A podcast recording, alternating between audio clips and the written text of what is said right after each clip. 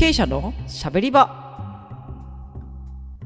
はい始まりました。経営者のしゃべり場。この番組は映像制作会社空気のメンバーが日々感じているおもろいを語り合い発信するトーク番組です。毎回いろんなメンバーとともにゆるーく雑談していきます。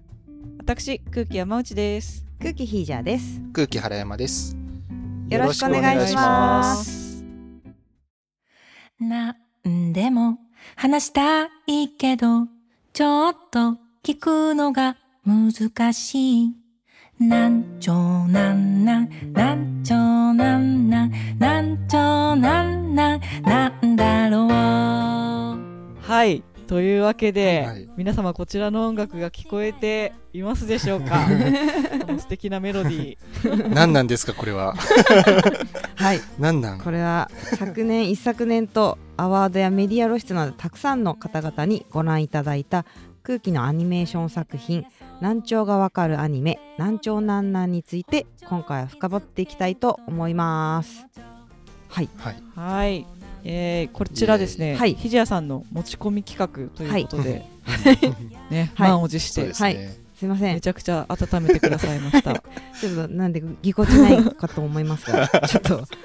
お聞き苦しい点もあるかもしれませんがよろしくお願いします、はよろしくお願いします。ということで今回のゲストは南朝南南の演出アニメーション歌詞も手掛けた空気の白川さんとクライアントさん経営者初出演ということで、南朝の子を持つ家族会空色会長一般社団法人言葉の架け橋代表理事の岩尾幸和さんと同じく空色と言葉の架け橋の広報を担当されています川原美幸さんをゲストにお迎えしました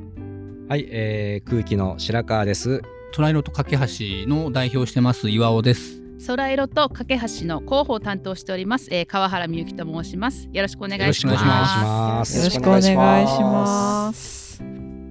はいすごいクライアントさんそうなんです初登場というそうなんですよ。こんなまた段ボールだらけのところに。ド緊張じゃない。そうなんです。はい。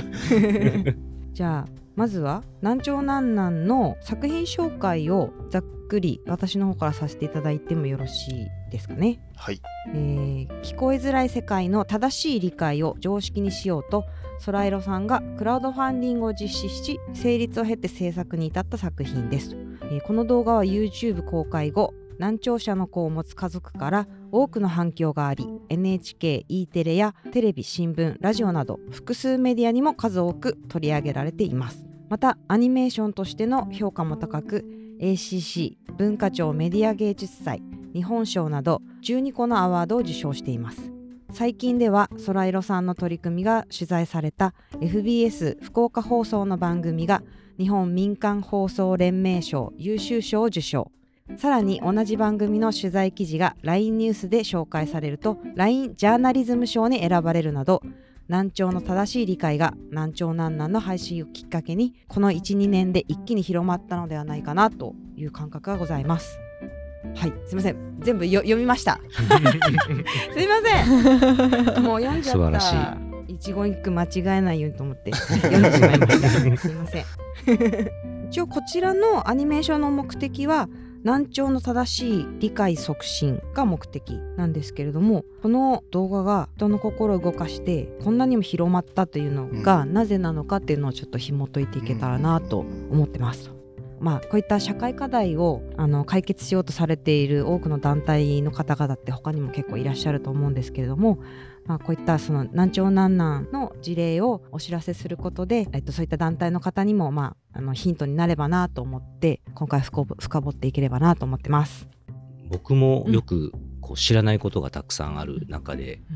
えー声をかけていただいたプロジェクトでもあるので、まあ、今日はね特にこう空色さんお二人来ていただいているんで、まあ、僕からもいろいろ聞けることはたくさんあるんじゃないかなというふうに思うので、ぜひ、はい、聞きたいと思います。じゃあ早速ですね、この聞こえづらい世界の正しい理解を常識にしようという理念のもと、うんうん。動画を制作しようと思った理由って何なんですか、これはあの僕が娘が難聴なんですよね。で保育園に行ってたんですけどあの先生によってちょっと理解があるなしがすごいあるんですよね。あの本当にやってくれる先生もいるしでたまたまその全然ちょっと理解してもらえない先生に当たった時があってですね当時家族会でもちょっとそういう話が出て当時何人だったか20家族そこらぐらいだったと思うんですけどその中でも34人ぐらい、あうちもなんかこうなんですっていう話を聞いて、でまあネットでもやっぱり難聴って理解がなかなかないっていうのを聞いてたので、この身の回りだけでこんだけあるってことはこれ絶対全国的にあるだろうなというのはすごく思っててで理解のなさが、あの何ですかね僕にはちょっとなんでっていう例えばですね今からその庭ににあの園庭で遊ぶよ、うん。ね。うん。で園庭で遊ぶ前にあのおしっこ行こうねとか、ね、遊んでる時にちょっとおしっこ行きたくなったら帰ってこなくちゃいけないから先に行こうねうん。なんか言って、じゃあ行こうかってはい。行くとしますよね。で聞こえてなかったらあの難聴の子でも動くんですよ。みんなが動くからついていくんですよね。な。るほど。であなんかトイレ行ってるのかってトイレする。で出ていくんですけど、はいはい。なんでトイレ行ったのか分かんないんですよね。あー。聞こえたらあそっかじゃあ遊び行く前にトイレ行った方がいいなっていう社会性がこうちょっと身についていくんですよね。なのでその事前にちょっと言ってほしいんですって分かってなさそうだったらちょっと言ってくださいねみたいな話をするんですけうんど、うん。そしたら「いやなんかあの子供ってなんかそんなもんですよ」とか「なんかちゃんと動いてますよ」とか。であの動いてるのはその今言ったみたいな説明してこう動くんですけどってー説明するんですけど、うん。いやでもそれはなんか本人の性格かもしれませんよとか。そういう感じで、なんでこの言ってる意味が分かんないんだろうっていう。あの例えば人手が足りなくてちょっと難しいんですとかだったら、はいはいはいあじゃあちょっとこうしましょうかああしましょうかってなるんですけど、うん。こちらの言ってるその聞こえないからこうなんですっていうのをそもそもなんかこう覆してくるんですよね。似たような感じのことをよく聞くので、なんでだろうなんでだろうと考えてて、はいはい。あこれ知ってる人がすごい少ないからなんか言われてもピンとこなくて。うんなんかそうなっちゃうのかなうんうんうん。だったらちょっとこういろんな人にこう知ってもらったら少し良くなるんじゃないのかな。そもそも知らない人が多いので、うんうんうん。なんかこれを大体的にこう知ってもらった方がいいのかなっていうのを思って、うんうん。でちょうど川原が広報してたんで、うんうんうん。これ広報できんのかなと思ってで川原に聞いたんですよ、はいはいはい。今みたいな話をして。はいはいはい。これ広報ではい。なんかこう理解させていくってできんのかなって聞いたら、うんうん。まあできなくはないですよって、うんうんうん。あほんでえどうすんの？ってうん言ったら、うんまあでもあの1000万ぐらいかかりますよ。言われてあ 普通に広めようとすると。なるほど。あは？みたいな。そりゃ無理やろみたいな。たら川原が、じゃあなんかそういうなんか動画とか作って流したらどうです？って言われてで当時なんかその企業のマーケティングで動画をなんかこうがすごくいいみたいなのがバーって出てきてた時で僕もそういう情報はあのなんかいろいろちょっと知っててあそっか動画か。動画いいかもしれんね、うんうんで動画どうやって作るんみたいなで なんかまあなんか作ろうと思えば作れるけど、なんかなんかどどうかなみたいななんか、うん。うんそんななんか岩尾さんがやってもしょうがないからみたいな。これこれはなんかちゃんとプロに作った方が、うんうん。作ってもらった方がいいと思うから、んん。でなんかその辺ちょっとつながりがあるからちょっと調べてみますね、みたいな。う、んまあそこら辺から始まりですね。うはい。んでクラウドファンディングを募ろうということになったああそうですね。で、川原が調べてくれて、うんうんうん。でもやっぱりなんか一番最低でも100万ぐらいかかるってなん、うん。あの言われたみたいなんですよね。まあ1分か90秒ぐらい、うん10分ぐらいだったかな？1分で、ああそのそれぐらいでも100万かかるのかって、もうないなっていう時に、川原がちょうどなんかあの、うん。本業でうんあのクラウドファンディングをやってたって言って、うん。あのなんかクラウドファンディングやってみます？みたいな。うんああなるほど。それでちょっとできるんやったらん。やってみよっかうん。っていう感じでちょっとクラウドファンディングしようかってなりましたね。うん。はい、なるほど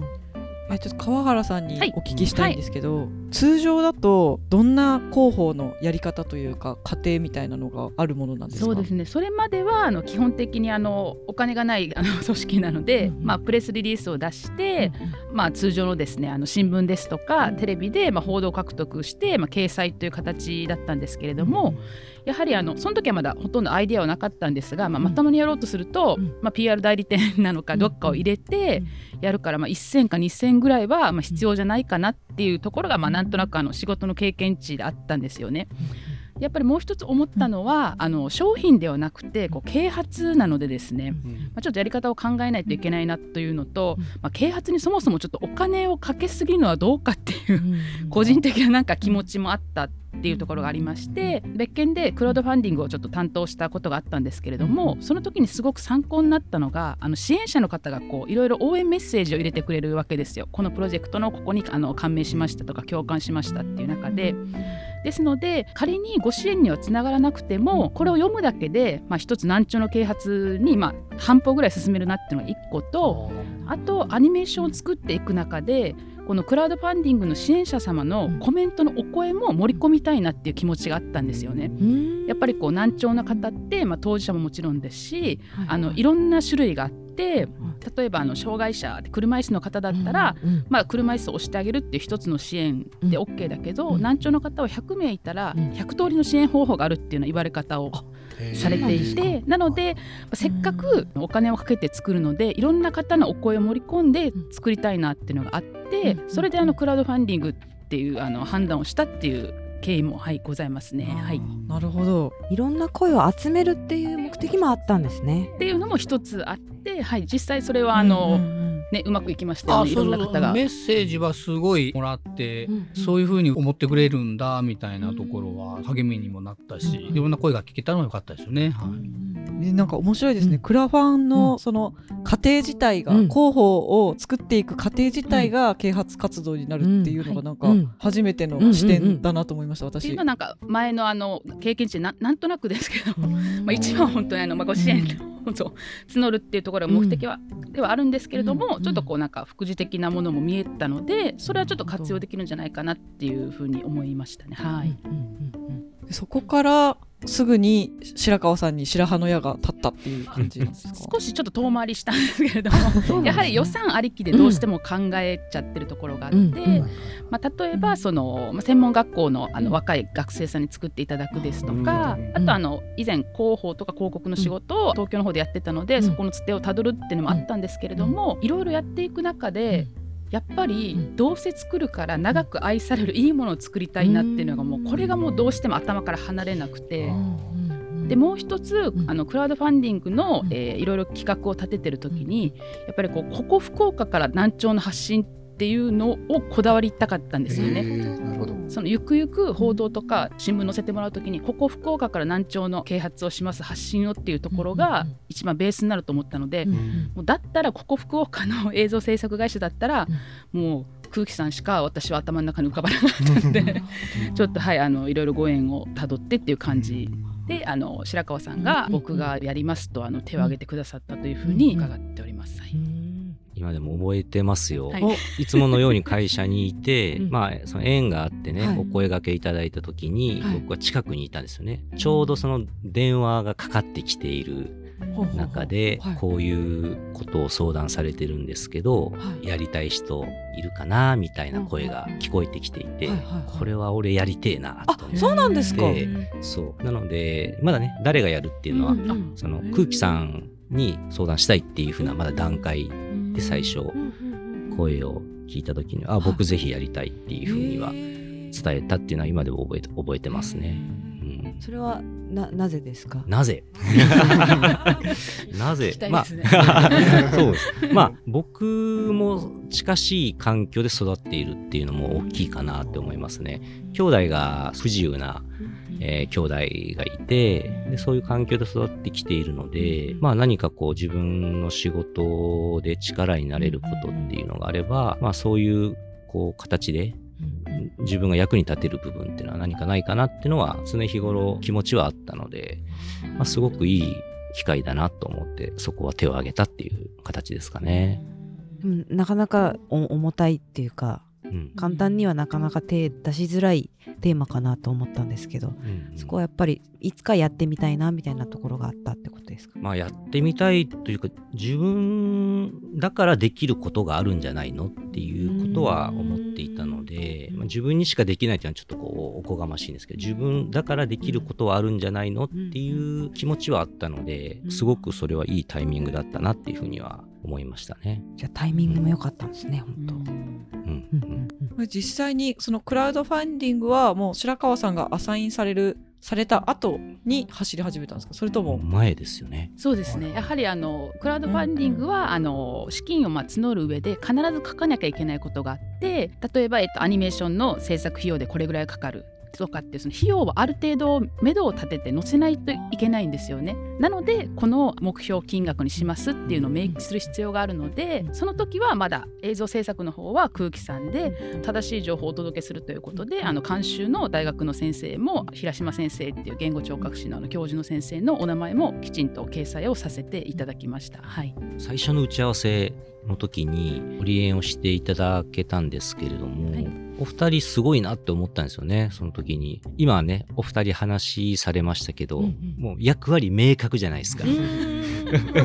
もう、はいあの、はい。はい熱血おじさんである岩尾さんと、そこを冷静に進めていく川原さんっていうコンビが、その最初のオリエンでもすごく明確にあって、うん。最初にそういう思いをね、伝えていただいて、こういう思いで映像が必要なんですっていうふうなことを岩尾さんから聞いて、うん。そしてそのための活用方法というかね、それをすごく丁寧に資料に川原さんがまとめて、えー見せてくれたっていうところで、うんうんあ、これはなんかこう、思いだけではなかなか達成できない部分もあるし、そこをこう、ちゃんと進めていく上での、まあ、冷静な部分も必要だしっていうところのバランスを、あの、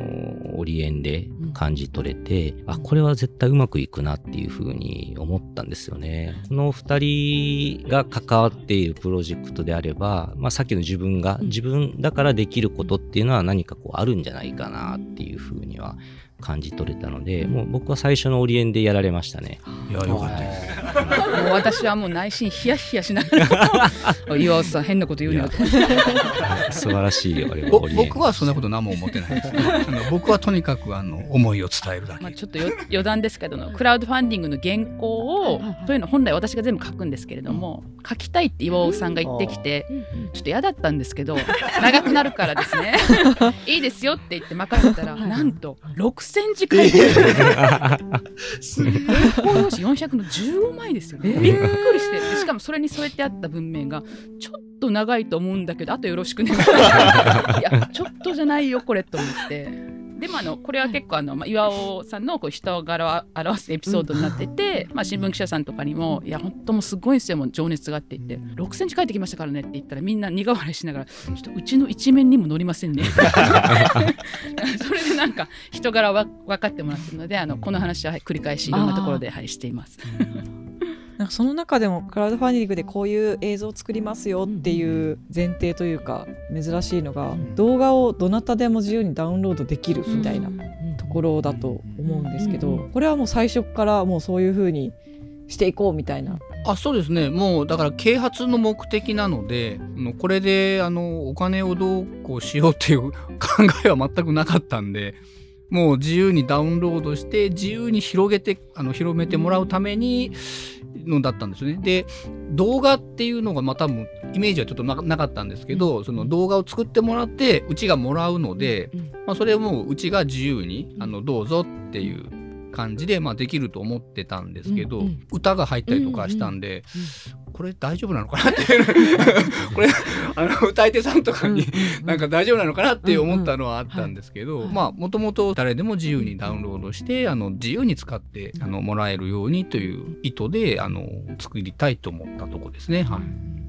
こういったご依頼っていうのは白川さんあまりない感じなんですか？そうですね。やっぱり普段のお仕事とはまた違う形だとは思いますね。うん。いつもはまあその CM とかだったらタレントさんがいるので、まあ掲載期間が決まってるみたいなのが多かったりするんですかね。そうですね。音。楽の使える期間が決まってるとか。作る目的がまた違うというか種類が、うん。うんうん。啓発っていうところを前提に置いてあのプロジェクトを立ち上げてされてるので、まあ、そこがまず大前提にあるっていうのは最初に聞きましたし、まあ、そこに対してさっきお伝えしたようにあのはっきりしている、うん。うん目的がはっきりしているので、まあ、あのすごくそこに向けて僕たちもその企画しやすいというか、うん。そういう目的で一緒に作る人たちを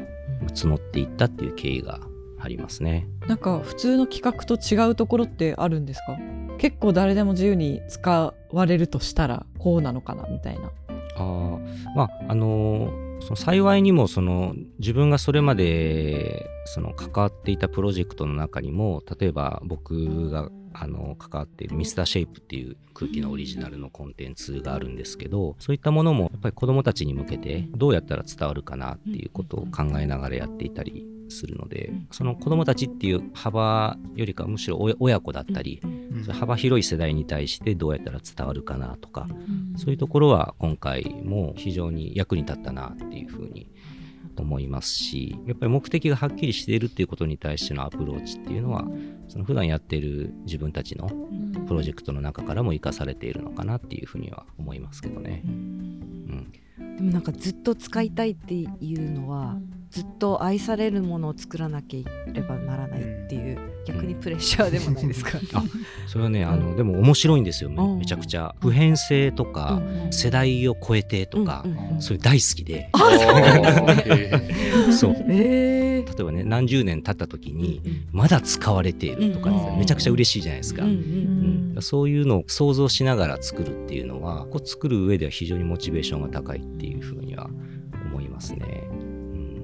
うん今回もそのうち家族会だったんで、まはい。あ、対象が難しかったんですよね、だからその子供に言うわけではない、うん。あでだ誰に言うのか。まあ親御さんにも言いたいし学校の先生にも言いたいし全然関係ない普通の人にも言いたいし年齢もバラバラになるし、どこに焦点を置こうみたいなのうん。うん。うでん。すごい悩んだんですよね。うん。でまあ結局あの結局というかいろんな世代に届けばいいなっていうのがあって、一番困るだろうなと思ったんですけど。よ欲張りですよね。うん。その相談もなんかオリエンテーションの時になんかそういう話をしながらどうどうですかねみたいなんで相談したと思うんですけど、うん。本当に子供から大人までみんなあのいいって言ってくれるんですよ。今やっててあの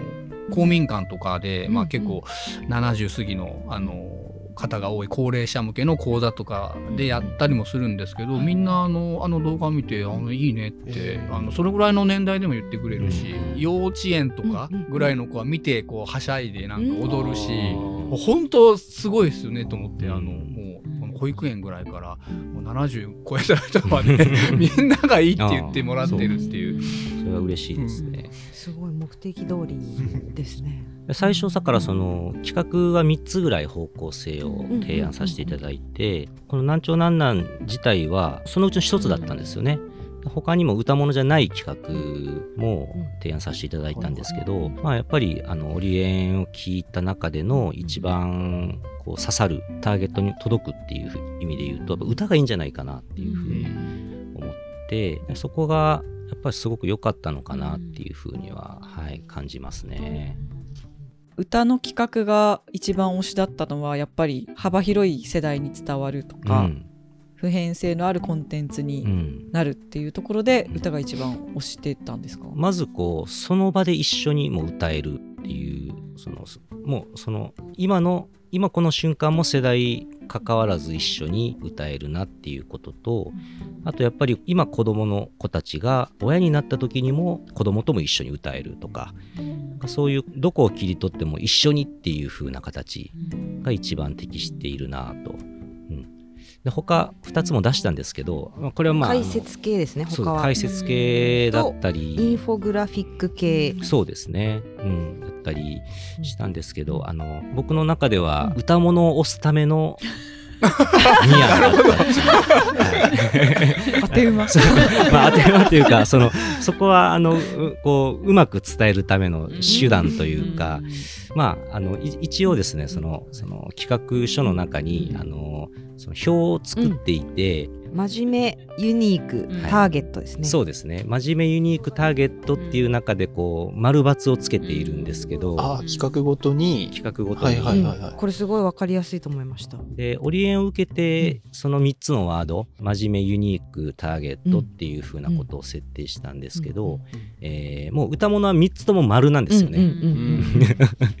でそれ以外のやつは丸もあるけれども三角もあるみたいなところでここはうまく伝わるけれどもここはちょっと弱いですよっていうふうな、まあ、だったらこの歌物が一番今回はあの伝えたい内容としてはいいんじゃないでしょうかっていうふうなことでお伝えしたっていうふうなものなので。まあ歌物が一番今回良かったんだろうなっていうふうには僕の中でも企画しながらは思ってましたね。でもうちもあの川原ともうこれ売った方がいいよね。でででもいいんかなって。おお金ないんかな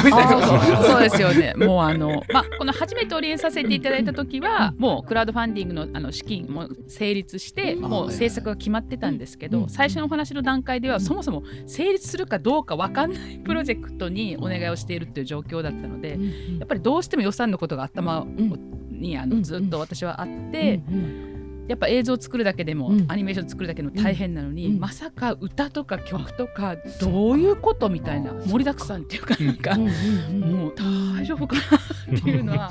あの、まあ、すごくありがたい反面、うんうんうんあのまあ、そういう気持ちもあったんですけれども、うんうんあのやっぱそこですごく嬉しいなと思ったのは、その白川さんがこう、まあ、チームとしてみんなでやっていきましょうみたいな一言が私はすごくあのよく覚えてて、やっぱり岩尾も私もまあ素人ですし、うん。うん。まあ、自分が窓口するにあたって、あのこんなもう世界的にも有名な空気さんちょっとちゃんとできるかなっていう不安もあったんですけど、こうまあ、発注受注とかじゃなくて、まあ、みんなで一緒にあのチームでやりましょうって言ってくれたのは本当にあの。任せたみたいな気持ちに 勝手になりました。一緒にって言ってるじゃないですか。だから、えっと、そこは任せたから私はもう死ぬほどあの広報とか報道を取ってくるっていうのはそこはあの決めました、はい、あのそれしかできないので、はい、でも歌って発想なかったんでね。こちらには。だ言われた時に、うんえめっちゃいいやんこれ。と思って。あのもう本当だからもうなんかあの僕のイメージだと、あの紙芝居みたいにポンポンポンってだからもうそのしかできないんだろうなって思ってたんですよ。あこの予算だとですね。この予算だとですね。ででも歌ができたらいいなとかそういう発想なかったので、あれ見た時に、あ歌ってめちゃいいやんと思って。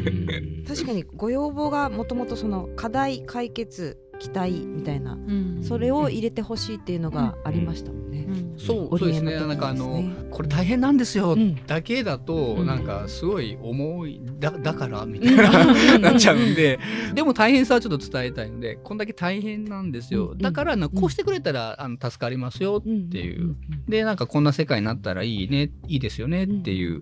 そのまあ明るく前向きなものにしたかったっていうのはありますね。なんかあの押し付けがましくない映像みたいな文言がプレゼンか根底のあたりにあったと思うんですけど、これはどうどちらから出てきた発想なんですか？多分うちが言ってると思うんですけど、あのもうそれは川原ともずっと言ってて、その だからこういうのってなんか。大変なんですよ。だから分かってくださいよ。そう言われると、あの、あ、分かるけど、あ、はい、すいません。そうじゃなくて、なんか、あ、あ大変なんだね、ああでもこうしたらいいんだ。あそっか。意外となんか簡単にできるんだね。じゃあちょっとややろうかなっていう。なんかそのこう前向きに行きたかったんですよね。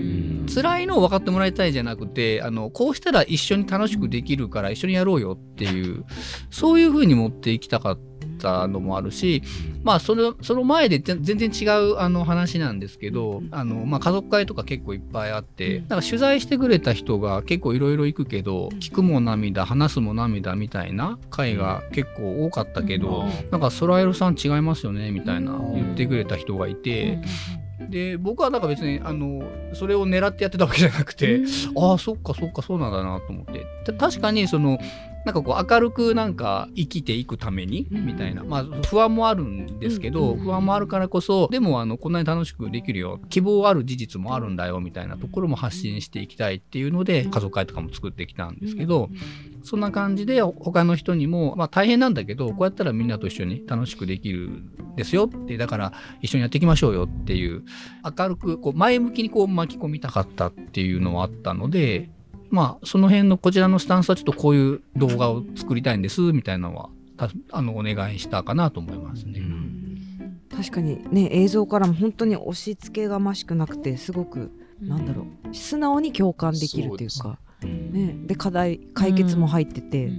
っぱなんかそういうのに一つやっぱあこの作品がアニメーションっていうのも関わってくるんだろうなっていうふうに思ってるんですけどその歌とアニメーションを組み合わせた作品っていうのは、その白川さんの提案からあったってことですよね。そうですね。まあ僕の中ではすごく大好物な アプローチではあるので。うん。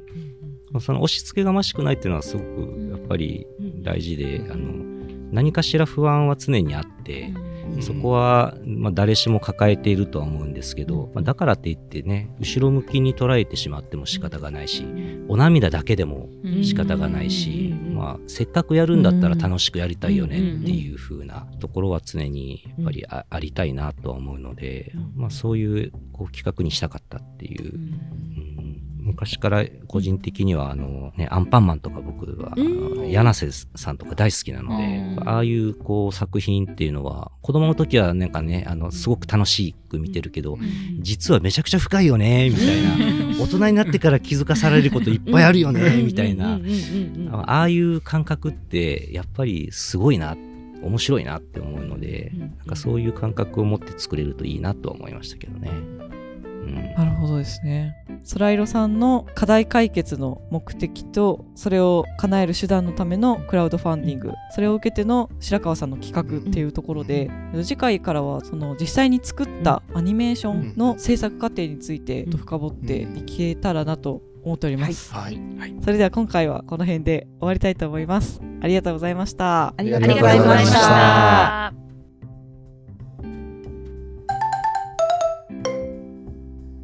本日も経営者のしゃべり場を聞いてくださってありがとうございます。経営者のしゃべり場では皆さんの感想質問などを常に募集しています。概要欄にあるお便りフォームより簡単に入力できますのでぜひお気軽にご意見ご感想をよろしくお願いします